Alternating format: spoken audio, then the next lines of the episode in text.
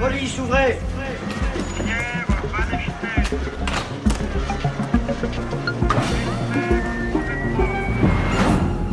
Je suis Stéphanie Duncan.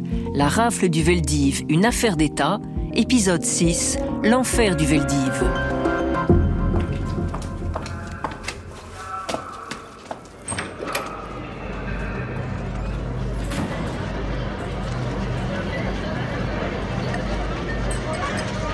Les familles juives arrêtées s'apprêtent à passer leur première nuit au Veldiv. Madeleine Gutmann. Le soir arrivait, euh, toujours pas de nourriture, nous n'avions pas mangé. D'abord, on n'avait pas faim. Ce qu'on avait, c'était surtout soif. Et vous savez, il y avait comme dans les préaux d'école des tout petits robinets. Alors, on essayait d'approcher, mais c'était des toutes petites gouttelettes d'eau qui coulaient. C'était pas. Et il n'y avait rien. Et les seuls qui arrivaient encore à nous aider un tout petit peu, c'était les pompiers.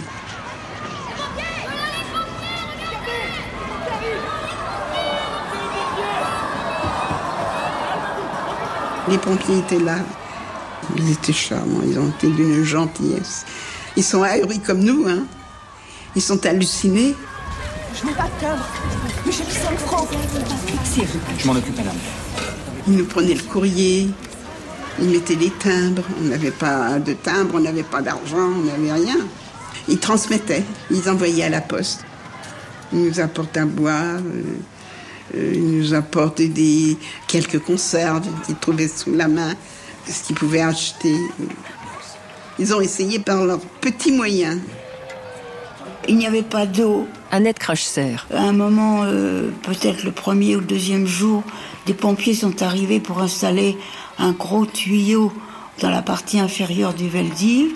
Et puis ça a créé une espèce d'inondation dans cette zone où finalement certains occupants s'étaient installés parce que ça leur donnait la possibilité de s'allonger.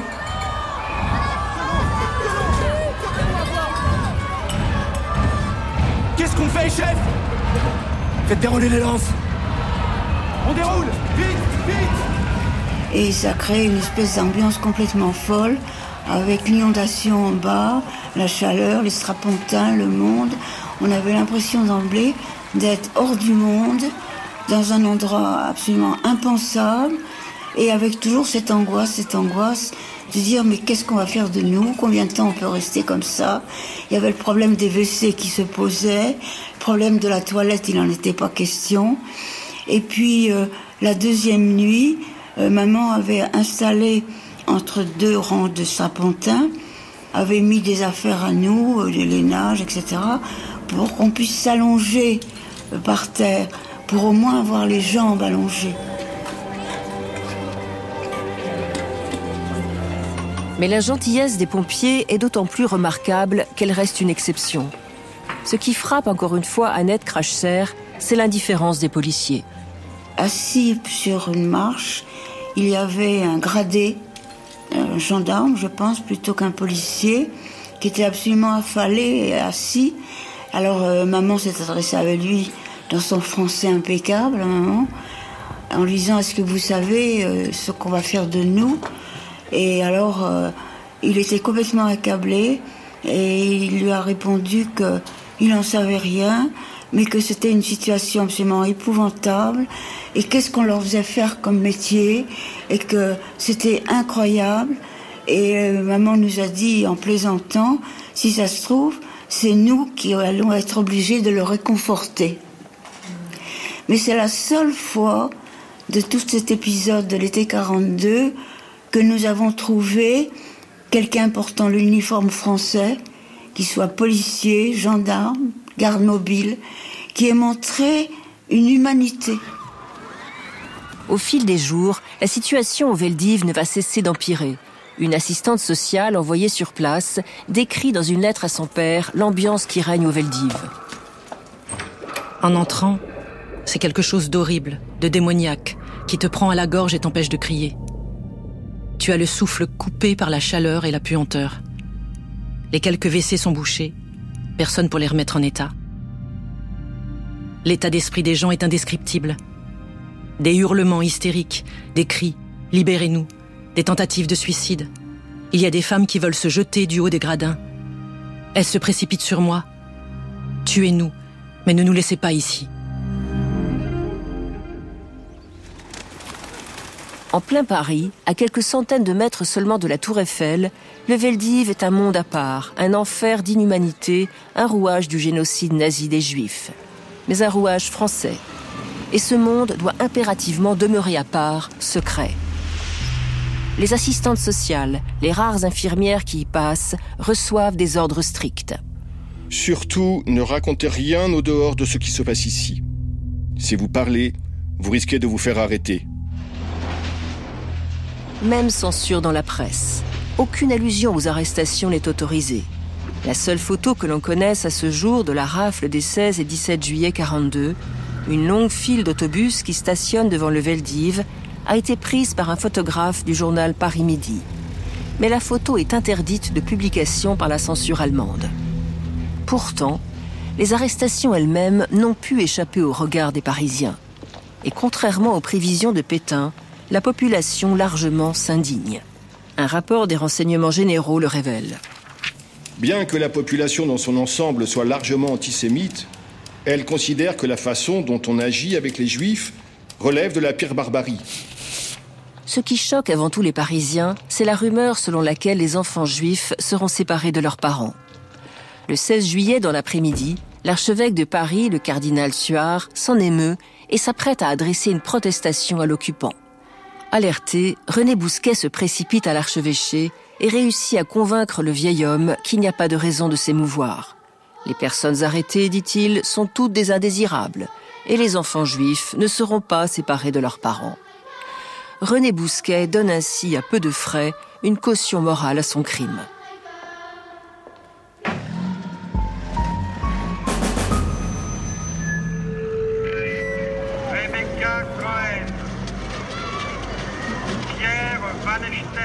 Sans avoir obtenu la réponse de Berlin concernant la déportation des enfants, Laval et Bousquet ordonnent l'évacuation du Veldiv qui commence le 19 juillet et va s'étaler sur quatre jours. Les internés ne savent évidemment pas où on les emmène. Est-ce la Pologne? Annette Krachser. Les appels de nom commencent pour que les gens sortent du Veldiv. Alors on l'entend mal avec cette espèce de brouhaha terrible. Donc de dimanche, nous attendons nos noms. Et donc nous sortons et nous retrouvons des autobus à remplir. Nous montons dans les autobus. Un ciel magnifique, une chaleur, un dimanche matin. Une belle ville que nous traversons en autobus. Un Paris triste, peu de passants, toujours ces, ces croix gammées partout. Quelques soldats allemands se promenant dans les rues. La tour Eiffel, et aucun passant semblant nous voir, mais peu de monde dans les rues. Et nous arrivons comme cela euh, à la gare de Sterlitz. Alors, euh, nous sommes euh, relativement rassurés et maman, qui était toujours rassurante et qui était vraiment notre point d'ancrage complet, de sécurité, de tout, nous dit ah ben, c'est bien, euh, nous resterons en France. Je ne sais pas où on va nous emmener, mais nous resterons en France, puisque le gare de Sterlitz, c'est la gare qui conduit vers le centre de la France. Donc nous ne serons pas déportés, puisque les déportations avaient commencé notamment à Compiègne. On ne savait pas encore que les camps du Loiret avaient été vidés euh, pour les déportations. Et nous sommes surprises parce qu'on nous dirige vers la gare de marchandises parce qu'en réalité, ce qui nous attendait à, la gare de Serlitz, c'était les wagons en bestiaux. C'est les gendarmes qui vont prendre la place des agents de police. Alors on nous entasse dans les wagons à bestiaux. Il est déjà l'heure du déjeuner. Il fait chaud. On est nombreux. Il y a de la paille par terre. Les enfants pleurent. Ils ont soif. les parents s'énervent. On ne sait toujours pas où on nous emmène. On ne sait pas quand est-ce qu'on sortira de ces wagons. Et on est toujours dans cette situation terrible d'angoisse. Que va-t-on faire de nous? Deuxième question, resterons-nous toujours avec maman? Puisque c'est notre sécurité, c'est notre protection. Et puis c'était tout pour nous. Les derniers à évacuer le Veldiv seront les malades. Madeleine Gutmann, dont le frère blessé ne peut marcher, fait partie du dernier départ. Mais au moment de quitter le Veldiv, je ne sais pas comment je fais. Ma mère euh, monte dans l'autobus, je lui passe un petit paquet, je regarde autour de moi, je vois mon frère qui est porté par un infirmier. Il y a deux autobus et je me faufile entre deux autobus. Je pars. Je demande rien d'autre. Ça bourdonne. J'ai le cœur qui bat et je m'en vais. Je sais pas. Ma mère m'a vu partir d'ailleurs. Elle a dit à quelqu'un qui est sorti. Quelqu'un qui est sorti, elle dit Ta mère t'a vu partir, elle dit T'as vu ce qu'a fait Madeleine? Je prends le métro à métro Grenelle. Je prends le métro, pas d'argent, pas de carte d'identité, pas de carte d'alimentation. Une toute petite robe légère et je m'en vais. Et le cœur m'attend.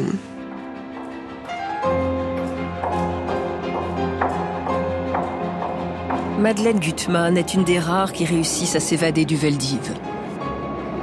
Nous avons laissé Roger Lancry, 10 ans, le matin du 16 juillet, au moment où, avec sa mère et sa nombreuse fratrie, ils échappent par chance à la rafle dans leur HLM porte d'Aubervilliers. Mais à peine la police est-elle partie que la mère, la mama comme il l'appelle, comprend que la chance qui les a sauvés une fois ne se représentera pas. Le lendemain, on a pris conscience que toutes les familles israélites du coin avaient été arrêtées. Des familles que j'ai connues comme ça de, de nom. Hein. Les Ouzilou, les Ben Saïd, les ceci, euh, il y a eu des familles entières qui sont parties. Donc on a pris conscience qu'ils avaient fait le vide avec les familles israélites de mon quartier. Du coup, la mère, qu'est-ce qu'elle fait? Elle dit il faut que je trouve une solution. On va pas rester là. Parce qu'ils vont venir nous arrêter. Et puis, c'était à l'époque la mode des lettres anonymes. On craignait la lettre anonyme. Il y avait la, les voisins du sixième. Il y avait la fille, elle fricotait avec les, avec les Allemands. Euh, donc, euh, vous voyez les relations de cause à fait. Le, fils, il était dans une boîte de guet avec les Allemands, la fête et tout ça. Ma mère avait très peur des voisins. Elle disait, ils vont envoyer une lettre anonyme si on reste là, c'est pas possible. Donc il faut partir. On a vécu cette angoisse. Alors qu'est-ce qu'elle a eu? La présence d'esprit de demander à une arrière-petite cousine qui habitait rue des Amiraux si elle voulait nous héberger le temps nécessaire pour qu'elle trouve des solutions. Donc qu'est-ce qui s'est passé? Elle a été voir cette dame, Madame Seban, et son mari s'appelait Delorme, c'était un goy. Donc pas de problème, un goy, on était à l'abri. Elle nous héberge. Mais elle ne pouvait pas héberger toute la famille. Donc qu'est-ce qui se passe? Ma mère, dès le lendemain, elle trouve une solution merveilleuse. Elle dit Roger et Maurice, je vais les placer à l'assistance publique, je vous abandonne. Elle va à l'assistance publique, elle dit Je ne peux plus m'occuper des mômes. J'ai pas les moyens. Donc, me voilà à La Roche-Guyon, à une centaine de kilomètres de Paris, et je me retrouve dans euh, un hébergement de l'assistance publique. Comment vous en êtes arrivé là? Est-ce que votre mère vous a expliqué je vais te confier euh, à l'assistance publique, mais c'est euh, d'une manière provisoire, je te récupérerai après? Ou est-ce qu'elle vous a vraiment abandonné dans le sens où voilà, qu'est-ce qu'elle vous a dit? Il y a eu un dialogue avec ma mère. Elle nous a dit si je fais pas ça, on va avoir des problèmes avec euh, l'occupant. Pour vous sauver la vie, il y a la seule opération, c'est que je vous place à l'assistance publique. Et elle nous a placés, et nous, on a été d'accord d'y aller. Mais alors, il est vrai que là où on était reçus, euh, compte tenu des restrictions qu'il y avait, j'étais devenu rachétique tellement on mangeait mal, hein, on mangeait pas, pratiquement. Parce que l'État français privilégiait certains endroits, mais tout ce qui était hospice, euh, assistance publique, tout ça, il fallait qu'ils se débrouillent par leurs propres moyens pour nourrir les mômes. Donc je me retrouve à l'assistance publique de juillet 42 jusqu'en avril 44. Roger Lancry commence sa vie clandestine d'enfant juif caché. La mama a vu juste, car si l'opération de police des 16 et 17 juillet a pris fin, les arrestations, elles, ne vont pas cesser. les personnes qui ont réussi à se cacher, loin d'être en paix, sont traquées pendant des semaines. Bousquet et la préfecture de police, obsédés par leurs engagements envers l'occupant, poussent les agents à faire du chiffre. Durant tout l'été 1942, plus de 1000 autres juifs seront arrêtés, parmi lesquels des centaines d'enfants. Les policiers surveillent en particulier les mairies, là où l'on doit se rendre pour renouveler sa pièce d'identité ou obtenir des tickets d'alimentation. Comme de nombreux juifs tentent de fuir en zone libre, on redouble également la surveillance de la ligne de démarcation. Esther Zik, vous vous souvenez, s'est retrouvée seule à 14 ans après l'arrestation à Belleville de ses parents et de deux de ses frères. Mais Esther a aussi un frère aîné qui vit à Pau, en zone libre. Après deux semaines passées dans la loge d'une concierge, Esther comprend que cette situation ne peut pas durer. Alors à chaque fois que la porte s'ouvrait, j'étais obligé de me cacher. Et puis au bout d'un moment, elle me dit il faut trouver une solution parce que c'est dangereux pour toi et pour moi. C'était vraiment une solution très provisoire. Hein. Alors euh, finalement, bah, j'ai dit moi la seule solution qui me reste, c'est de retrouver mon frère qui est à Pau. Alors évidemment, il fallait un passeur. Et alors je me suis rendu compte que cette femme faisait déjà partie d'un réseau, elle, elle, était aussi au Parti communiste. Alors elle, m'a trouvé un passeur qui m'a donné rendez-vous à la, gare d'Austerlitz. Et là, quand je suis arrivé, il m'a donné le billet de train. Il est monté avec moi, il m'a dit bon tu t'installes dans le compartiment, il dit moi je vais ailleurs parce que s'il y a un contrôle on se connaît pas. D'accord, on avait bien fait la leçon. Donc euh, j'ai passé la nuit dans le train, on est arrivé à Bordeaux. Je suis descendu du train à Bordeaux et j'ai vu que ce monsieur descendait avec euh, une quinzaine de personnes qui convoyaient, qu'il avait disséminé dans le train. Alors là, une fois qu'on est sorti de la gare de Bordeaux, il nous a dit bon bah écoutez, j'ai réservé un hôtel pour passer la nuit et demain euh, je viendrai vous rechercher à la gare routière. Il y a, des cartes qui vont à Mont-de-Marsan. On passera la ligne de démarcation à Mont-de-Marsan. Il nous a donc déposés dans l'hôtel et le lendemain on s'est préparé pour partir. On a attendu, il n'est jamais revenu. Donc tout le monde s'est dispersé. Puis moi, je me suis retrouvé devant l'hôtel toute seule. Alors là, c'était vraiment la catastrophe parce que je me dis, je vais rester à Paris. J'étais assez débrouillard, peut-être que j'aurais trouvé une solution, mais vous savez, moi, je peux dire que 15 jours avant, euh, j'avais jamais quitté mon quartier pratiquement. Alors finalement, j'ai attendu, puis au bout d'un moment, je dit, bon, bah, il nous a parlé de la gare routière, donc je suis parti. Effectivement, j'ai trouvé les bus euh, qui partaient à Mont-de-Marsan. Mais j'avais pas d'argent. Hein. Moi, je suis parti avec ma petite robe d'été, avec mes espadrilles, j'avais pas de bagages, j'avais rien. Et puis finalement, bah, quand j'ai vu l'autobus, je me suis mise devant, les gens commencent à monter dans le bus. Et puis le chauffeur, au moment de démarrer, me voit, et il me dit bah, Qu'est-ce que tu fais là? Bah, Je voudrais aller à Mont-de-Marsan. Pour faire quoi? Alors j'ai fini par lui dire euh, que je voulais rejoindre mon frère et que le passeur m'avait laissé tomber. Il m'a dit écoute, tu montes dans le bus, moi je suis de Mont-de-Marsan, les gens du pays font ça bénévolement. Euh, il me dit je vais te trouver quelqu'un qui te fera passer la ligne. Bon, alors je monte dans le bus, on arrive à Mont-de-Marsan et il m'a emmené dans deux ou trois bistrots il a été retrouvé des copains en disant Tiens, est-ce que quelqu'un veut faire franchir la ligne à cette gamine qui est toute seule Puis les autres ont dit Non, non, en ce moment, il n'en est pas question, c'est trop gardé. Du fait que ça, ça s'est passé, la rafle a eu lieu le 16 et le 17 juillet, et ça, ça s'est passé fin juillet. Donc tous les gens qui avaient échappé, bah, évidemment, euh, les lignes étaient doublement gardées. Et puis finalement, euh, ce chauffeur qui était très très gentil, euh, je voyais bien qu'il savait plus quoi faire de moi. Hein. Et puis finalement, il y a un jeune homme qui est arrivé, qui m'a dit, écoutez, j'ai mes parents qui ont une maison en bordure de la forêt. Je vais vous expliquer comment il faut faire pour passer, mais je, je ne passe pas. Alors je suis parti avec lui. Alors il m'a dit qu'il fallait que j'attende déjà la tombée de la nuit pour éviter de me faire repérer. Et là, il m'a dit qu'une fois que j'étais dans la forêt, que j'avais trouvé une de chemin de fer désaffectée, que je devais suivre pendant un temps. Et il m'a fait un croquis avec euh, des, sentiers à droite, des sentiers à gauche. Il m'a fait répéter je ne sais combien de fois, euh, si j'avais bien compris le parcours qu'il m'avait dit, tout ce que je devais faire euh, en arrivant dans la forêt. Et puis il est parti. Et moi, j'ai attendu qu'il fasse un peu de nuit. Alors, vous savez, je suis sorti de mon fossé, puis j'ai couru. Croyez-moi, 14 ans, on court vite. et je suis rentré dans la forêt. Alors, tant que j'ai longé cette ligne de chemin de fer, bon, bah, je me sentais en sécurité parce que c'était ce qu'il m'avait bien expliqué. Mais au bout de cette ligne, bah, il a commencé à faire nuit noire, puis j'ai commencé à paniquer, parce reconnaître en pleine nuit noire. Et c'est là que j'ai vraiment, je crois que c'est la première fois que j'ai vraiment paniqué. Hein. En disant mais c'est que je suis. Puis vous savez, dans notre éducation à l'époque, c'était euh, souvent les livres contes et légendes quand on était perdu dans la forêt. Tout ce qui peut nous arriver, les bêtes fauves, les... vous savez, on a de l'imagination hein, dans ces cas-là. Enfin, finalement, j'ai paniqué comme ça euh, pendant des heures. Et il faisait jour à peu près à 5h30. J'ai aperçu euh, une ferme au loin. Alors, quand je me suis approché de la ferme, évidemment, il y a un chien qui a commencé à aboyer.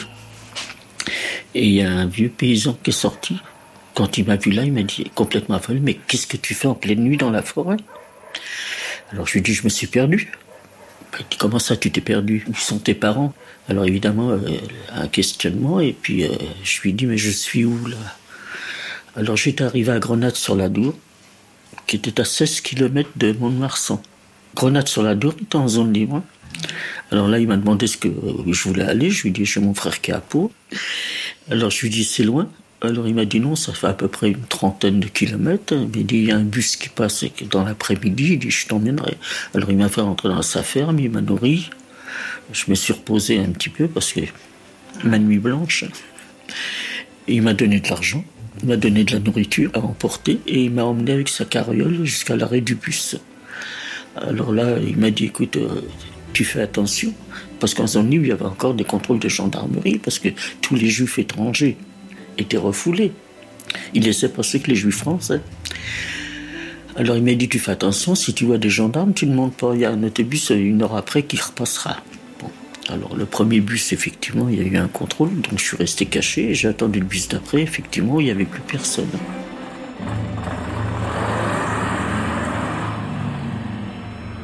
Esther Zik réussit à rejoindre son frère à Pau. Mais en 1943, elle sera contrainte de rentrer à Paris, où elle sera finalement arrêtée. Les internés du Veldiv, entre le 19 et le 22 juillet 1942, sont conduits dans les camps du Loiret, à Beaune-la-Rolande ou, comme Annette Cracher, à Pithiviers. C'est là que deux semaines plus tard, elle nous le racontera, les gendarmes la sépareront de sa mère.